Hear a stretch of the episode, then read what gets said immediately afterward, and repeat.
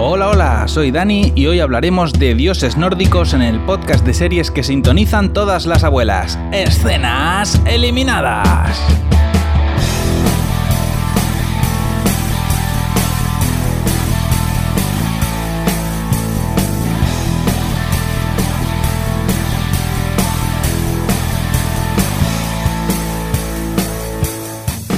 Hoy voy a contaros el piloto de Ragnarok, una serie noruega distribuida por Netflix que al principio no me llamaba nada la atención porque leí la sinopsis, que por lo visto Netflix es conocida por su sinopsis de mierda, y hablaba de unas cosas de reciclaje y de cambio climático que la verdad es que me interesaban entre poco y nada.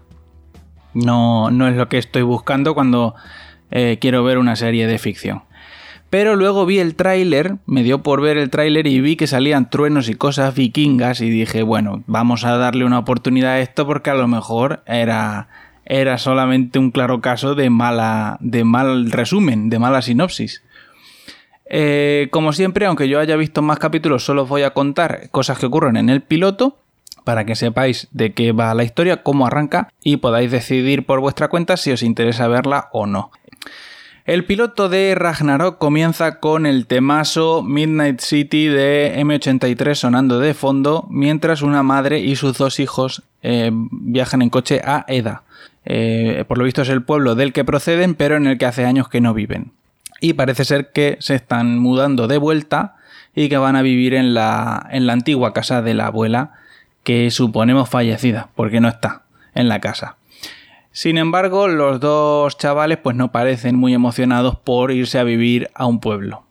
Mientras van en el coche por las calles de Eda, se les cruza un anciano motorizado, de estos que, no pueden andar bien y llevan una especie de motillo. Y bueno, pues el hombre ah, se le gripa el motor de la motillo en medio de la carretera. Ante esta situación, pues Lauritz, que es el hijo menor, es partidario eh, de adelantar al viejuno por la derecha, cometiendo así una infracción de tráfico. Eh, y Magne, que es el mayor, rápidamente se baja del coche y ayuda al hombre a arrancar la motillo de nuevo. Eh, Magne es un zagalón con flequillo de tontico y gafas que digo yo que debe de medir por lo menos 3 metros porque parece gigante al lado de todo el mundo y recordemos que esto es una serie noruega, que yo ah, me imagino que todos los noruegos son grandulones. Total, que ayuda al anciano de la motillo y en esas que aparece de un soportal otra anciana que le da las gracias a Magne y le acaricia así un poco la mejilla. Y cuando le toca vemos que en los ojos de Magne se refleja un trueno haciendo un efecto que está pues muy chulo. Y empieza a llover, empieza a llover y ya pues vamos hasta la avanza el tiempo hasta la mañana siguiente. Eh, Magne y Lauritz son presentados en clase como alumnos nuevos y aunque no son de la misma edad, porque no son gemelos ni nada, eh, van a la misma clase porque parece ser que Lauritz eh, asiste a clases por encima de su edad, dándonos a entender que es un niño listísimo, pero a mí no me parece que tenga cara de ser superdotado, ni mucho menos. Pero bueno, por lo visto atiende a clases por, encima del curso que le correspondería por edad. Y nada, el profesor les dice, bueno, eh, uno de vosotros que se sienta ahí al lado de la rubia de ojos azules. Y nada, Magne hace ademán como de ir a sentarse, pero su hermano, que es pícaro, se le adelanta eh, y, se le cuela y se, y se sienta él al lado de la rubia. Eh, ya a estas alturas del piloto, ya el hermano de Magne ya nos cae un poco mal. Así que nada, pues el maestro le dice, bueno, pues tú el grandulón, te sientas allá al fondo al lado de la rebelde güey de los pelos azules y lo sientan al lado de otra nórdica que, como no podía ser de otra manera, pues también es muy guapa. Durante el almuerzo nadie le hace sitio a Magne en el comedor, así que termina sentándose con su compañera de pupitre, con la de los pelos azules, que resulta ser una ecologista que hace parapente. Y que, bueno, pues tampoco es muy popular como ya sospechábamos. Eh, mientras comen, pues ella le, habla un poco de la gente allí del instituto, le habla de los hermanos Hutul, que son dos pijos fachitas liberales, hijos de la directora del instituto y del dueño de la fábrica que contamina el pueblo. A la salida, Magne se vuelve a encontrar con su compañera de pupitre otra vez, Isolde se llama, eh, que bueno, está cabreada como una mona porque alguien le ha roto la bici. Eh, le han doblado, le tiene la rueda delantera la tiene completamente doblada.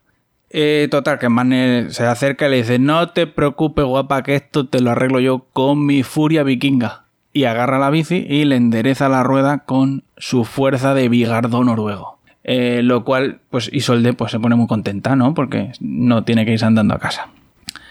Luego ya, eh, una vez en casa, Magne está en silencio en su cuarto mirándose las manos y se deja a sí mismo en el móvil una nota de voz en plan diario diciendo, madre mía, soy, soy un jodido héroe vikingo. O sea, tengo puta super fuerza, soy la hostia, un crack, un mastodonte, un titán, una máquina. Y además, ahora yo diría que veo mejor y no me hacen falta las gafas. Eh, de hecho, se quita las gafas, porque según él, pues ve mejor sin las gafas.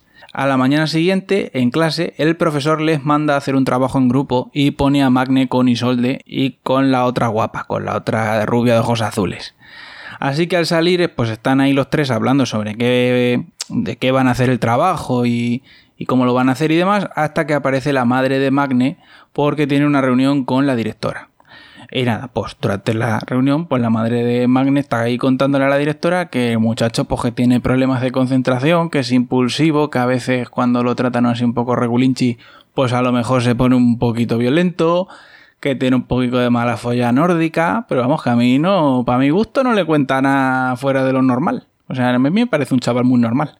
Pero bueno, de camino a casa paran en la gasolinera y la madre va hablando sobre lo guapa que es la directora y que madre mía que fíjate que tiene 50 años y parece que tiene 35, algo se ha hecho, la lagarta esta porque madre mía eso no es normal y patatín y patatán. Cuando en ese momento para también en la gasolinera el marido de la directora, que fíjate tú si no habrá gente en el pueblo eh, que estás criticando a una y aparece el marido. Bueno, pues este tipo, el señor Hutul, es el que os he dicho antes que era el dueño de la fábrica del pueblo y por lo visto conoce a la madre de Magne de cuando eran jóvenes. Y ahora, bueno, de hecho la madre de Magne ha venido al pueblo porque va a trabajar en la fábrica del señor Hutul como contable. Así que pues tienen ahí la típica conversación de madre mía, cuánto tiempo, a ver si nos vemos, nos tomamos un café, bla, bla, bla. En esta escena vemos también que el señor Hutul tiene un perro muy feo. Un perro especialmente entrenado para ser feo el perro más feo de toda la historia de los perros feos.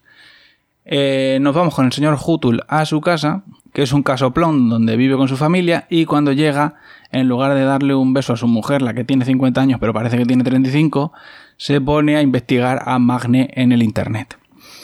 Después va al baño, donde están sus hijos eh, de charleta después de ducharse, una escena que a nadie parece extrañarle eh, que estén los dos juntos en el baño, eh, pero en ese momento, eh, para añadir un poco más de rareza, entra el señor Hutul en el baño y se pone a mear.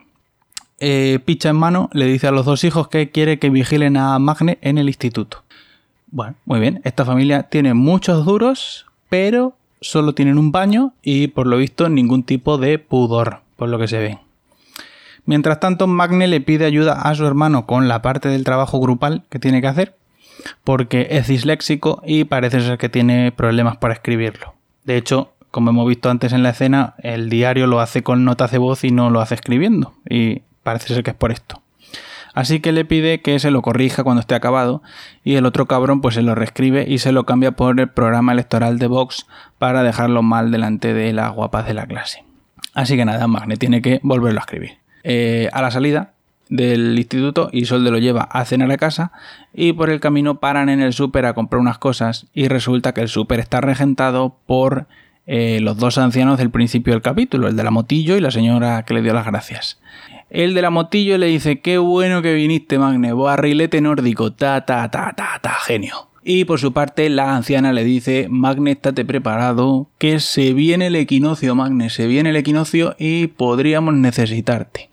Bueno, ante estas críticas palabras, Isolde le dice que no les haga caso porque son un par de viejunos un poco raros. No como ella, que tiene un canal de YouTube donde disecciona peces. Eso no es raro. Eh, llegan a casa de Isolde y hay música clásica puesta. Magne se queda embobado escuchándola y aparece el profesor del instituto y Magne se queda así un poco, what the fuck. ¿Qué hace usted aquí, teacher? Y el otro le dice, ah, no te lo habíamos dicho esto. Eh, soy el padre de la rara de los pelos azules. Y esto en este momento se destapa aquí una clara corruptela que el ministerio debería investigar porque a ver qué hace un padre dándole clase a su propia hija. Eh, durante la cena, Isolde le propone a Magne subir al monte en el fin de semana, pero le recorta las ilusiones porque le dice te vas a decepcionar, porque se está derritiendo el hielo, porque la contaminación, porque el efecto invernadero, porque la fábrica de los Jotur que lo contamina todo, que ya no se puede ni beber agua del grifo en este pueblo. ¿Qué te parece, paisano? Y bueno, pues Magne dice, bueno, pero que me parece buena idea, aunque sea un poco decepcionante, subir a ver el glaciar. Total, que a la mañana siguiente Isolde y Magne suben al monte a ver el glaciar y pretenden bajar haciendo parapente, que es el típico plan de sábado que podemos tener cualquiera. Pero a mitad de camino, Magne recibe un mensaje del tunante de su hermano diciendo que algo le ha pasado a su madre y que venga a casa. Así que pues nada, Magne se pone intranquilo y se da una carrera monte abajo pensando que a su madre le ha pasado algo, solo para llegar a casa y descubrir que hemos sido engañados porque a su madre no le pasa nada. Que está la mujer ahí tan tranquila colgando unas cortinas. Todo ha sido una bromita del idiota de su hermano.